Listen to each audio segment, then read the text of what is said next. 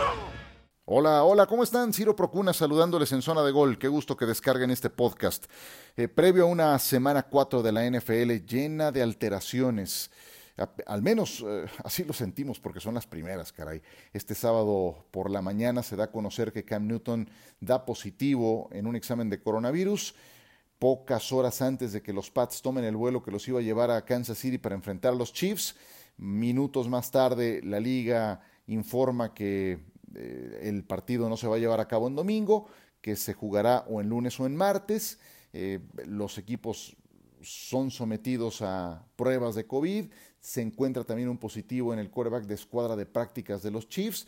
Y esto es el segundo caso que se presenta. Ya había ocurrido con los Titanes de Tennessee temprano en esta semana, que los obliga a cerrar sus instalaciones, a posponer su partido de esta jornada contra Pittsburgh hacia la semana 7. Pittsburgh, sin deberla ni temerla, tiene que quemar desde ahora su semana de descanso y le vendrán 13 jornadas consecutivas con partidos sin respiro.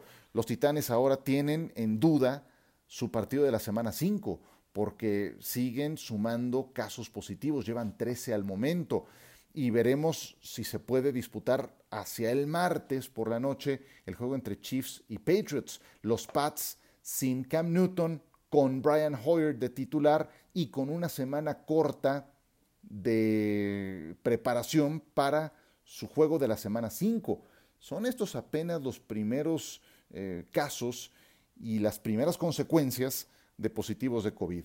Al no estar en una burbuja, este tipo de casos, estas situaciones, van a ser frecuentes y van a ser normales en, en la NFL. Veremos hasta qué tanto se puede estirar la liga, porque tienes, ah, como en un juego me decía John Sutcliffe el otro día, tienes tantas vidas, tienes cinco o seis vidas, entonces empujas tu partido. Eh, si, si, después de que lo empujaste no se puede llevar a cabo, entonces eh, quemas la semana de descanso.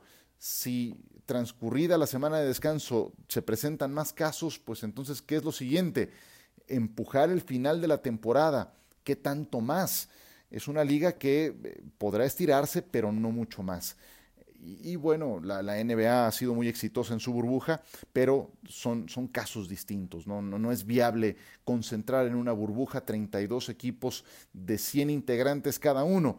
Entonces, caray, está resultando eh, esta semana muy complicada en cuanto a la gestión, al control de estos eh, casos.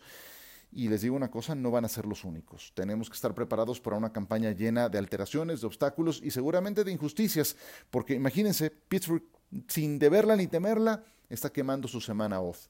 Así las cosas. Seguiremos pendientes a nuevos acontecimientos. Vamos a presentarles una entrevista que hicimos con Roberto Garza, el gran Roberto Garza, 15 años de carrera en la NFL. Es la eh, oportunidad que la NFL dedica en el mes de octubre a celebrar el orgullo latino y por lo tanto a reconocer a esos latinos que tuvieron grandes carreras en la NFL. Roberto, 15 años de experiencia en los Falcons, en los Bears, es uno de los más destacados exponentes. Lo escuchamos en esta entrevista que tuvimos con él al regresar de esta pausa.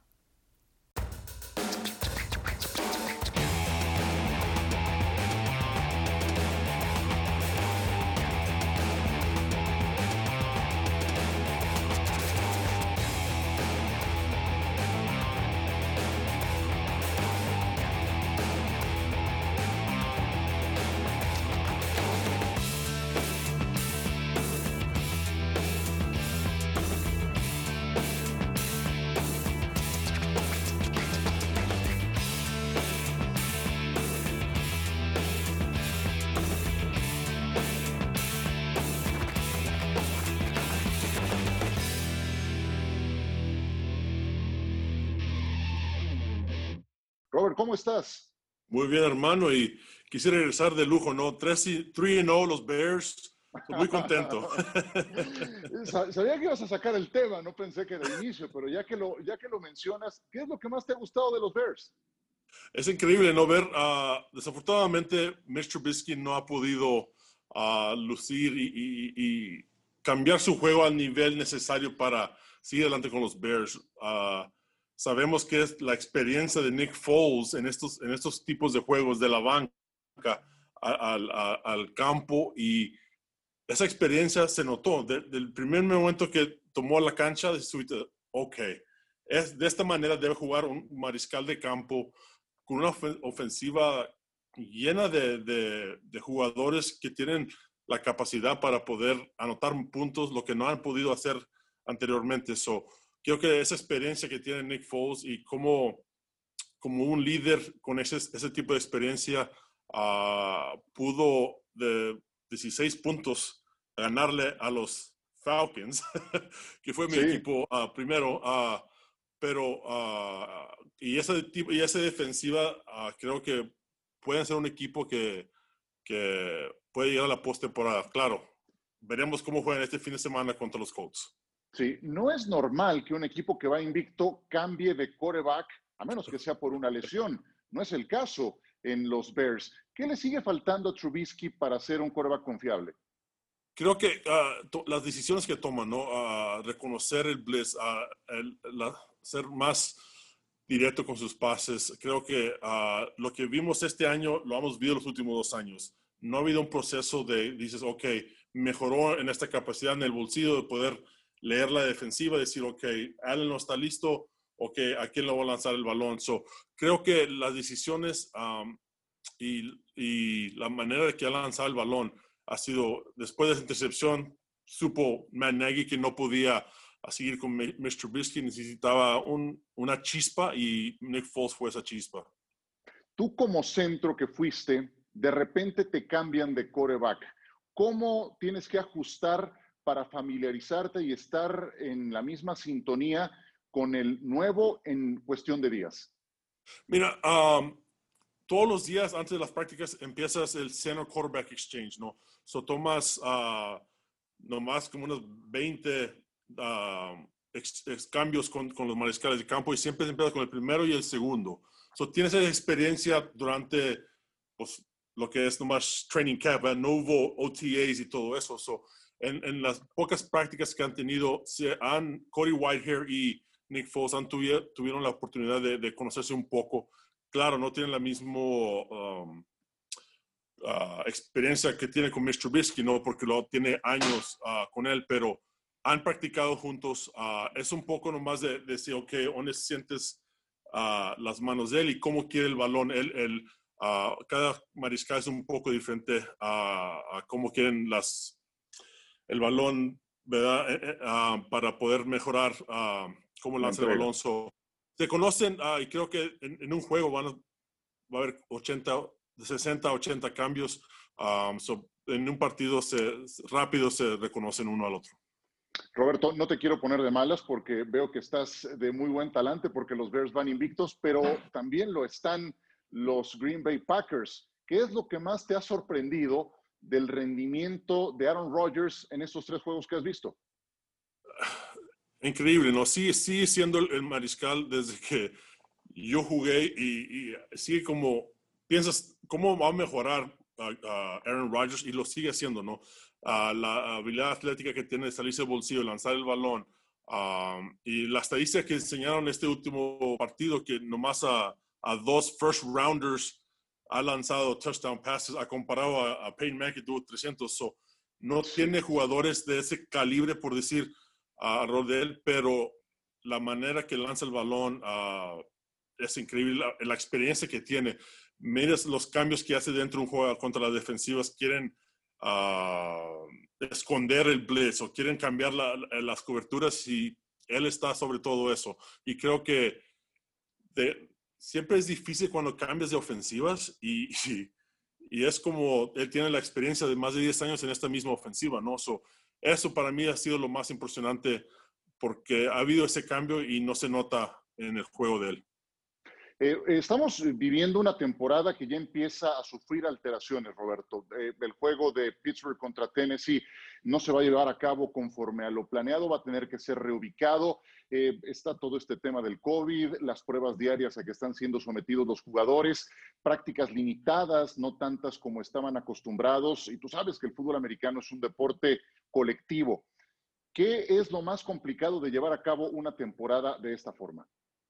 Eh, creo que esas prácticas, ¿no? Ah, los detalles, en, como todo, ¿no? Siempre está en los detalles. En, la misma jugada, en una semana se practica 30, 40 veces. Si no puedes tomar esos pasos y enfrentarte contra una defensiva, sí lo puedes tomar esas ah, ah, jugadas en mental, pero lo físico creo que es lo más importante. Y por eso se ha visto las lesiones, porque no tienen seis meses de entrenamiento, no tienen a ese tipo de, preparación. Y creo que la preparación, semana tras semana, día tras día, esas jugadas es, es, lo que se va a ver en los partidos, porque no tienen esos tipos de, de jugadas que han practicado cientos de veces entre semana. So, cuando se ve el partido en, en, domingo, no están jugando a, a, la, la, capacidad mejor porque no se ha practicado. Y creo que aunque toman todo, toman Zoom meetings y siguen las rutinas, pero no es igual como practicar. Aunque como jugadores no, no quieres practicar todos los días porque estás recuperando los partidos, pero es, es fundamental tomar esas jugadas cientos de veces durante la semana para prepararte para jugar el domingo. Se celebra el mes de la herencia hispana. Ahora entramos justamente a ese tema. Roberto, antes te pregunto, ¿tu mejor experiencia como jugador de la NFL fue? Ah, ah, tiene que ser eh, eh, eh, el NFC Championship, ¿no? Siempre para mí cuando ganamos e-, ese partido contra los Santos ah, en Chicago, comenzó a caer la nieve, ese momento para mí fue lo, lo, lo máximo, ¿no? Quisiera ser que fuera el Super Bowl, pero lo perdimos, no puede ser el Super Bowl, pero para mí cuando ganamos el campeonato, el NFC Championship en casa, y darle el, uh, el Hallis Trophy a, a señora McCaskey fue algo que nunca inolvidable, ¿no? ¿Tu mejor amigo en la NFL es? Uh, Olin Cruz, uh, después de jugar ocho años a un lado de él, seis años a un lado de él, uh, pasamos muchos tiempos buenos, muchos tiempos malos en la cancha y fuera, y fuera de, la, de, la, cancha, ¿no? Y es uno de los amigos que realmente para mí sé que a cualquier momento le puedo llamar y preguntarle, necesito tu opinión en esto y me da, me, me da la verdad. ¿Tu principal maestro en el mundo de la NFL? Oh, wow. Uh, bueno, el, cuando llegué a los halcones de Atlanta, eh, um, McClure fue el primero que, que, me enseñó cómo, cómo preparar, cómo uh, ser un jugador profesional. Ah, y luego cuando llegué con los Osos, Olden Cruz fue el, el, jugador que, la manera que, la preparación que él hacía durante la semana era algo que nunca lo había visto. Ah, de estudiar video, de estudiar a los jugadores que te ibas a enfrentar, ah, la preparación física, la preparación mental, eso fue lo que me, lo que me enseñó él, me, me ayudó a jugar otros 10 años. so creo que él fue uno de los jugadores que cambiaron mi, carrera. El jugador de fútbol americano latino que más admira Roberto Garza es Anthony Muñoz. Ah, fue uno de los primeros que vea ah, que no era pateador, que era liniero, que uh, Raúl me va a mandar un texto, seguro. Saludos, Raúl Alegre. Pero creo que cuando mira a un jugador que jugó línea ofensiva y Salón de la Fama y decía atrás su jersey Muñoz, es cuando piensas, wow, él lo hizo, ¿por qué no yo? ¿No? Y para mí creo que hasta el momento cuando tengo la oportunidad de, platicar con él, uh, tiene muchas historias, tiene muchas cosas que él hizo que, y muchas cosas que puedes aprender de un jugador de ese calibre, de ese nivel. Es el mes de la herencia hispana. Eh, ¿De qué manera sientes que el fútbol americano va permeando, va gustando cada vez más en el aficionado latino en la actualidad? sigue creciendo, ¿no? Y, eso es algo de lo, que hablé de Anthony Muñoz cuando la gente miraba la jersey Garza y dicen, Garza. Y eso es cuando te da orgullo, ¿no? Y eso es cuando la gente sabe, ¿verdad? Hay un jugador latino y creo que la, la afición latino es una que creen, que aman y que quieren ver fútbol americano y, cuando eres fanático de los osos, eres fanático de los osos. No hay otro equipo, ¿no? So, uh, es algo que, que, sigue creciendo y ojalá con jugadores como Alarcón que está con los, con los Cowboys, que sigue esa, esa marca de, de, de, abrir canchas para más jugadores que siguen jugando. Creo que cuando miran más jugadores jugando, sigue creciendo ese, esa afición para que sigan los muchachos que ojalá un día yo pueda ser jugador de la NFL. Me dio mucho gusto platicar con Roberto Garza. Ustedes lo escuchan un tipazo, la verdad. Eh, un gran exponente además del fútbol americano latino en la NFL y sus Bears van bastante bien. Vamos a ver qué efecto produce el cambio de quarterback. Apúntenlo, próximo jueves, Tampa Bay contra Chicago, lo cual implica Tom Brady contra Nick Foles. Los mismos quarterbacks que se enfrentaron en aquel supertazón en Minnesota con inesperado resultado. Por ahora aquí la dejamos. Gracias, Ciro Procuna. Zona de Gol. Suscríbanse y nos estamos escuchando muy pronto.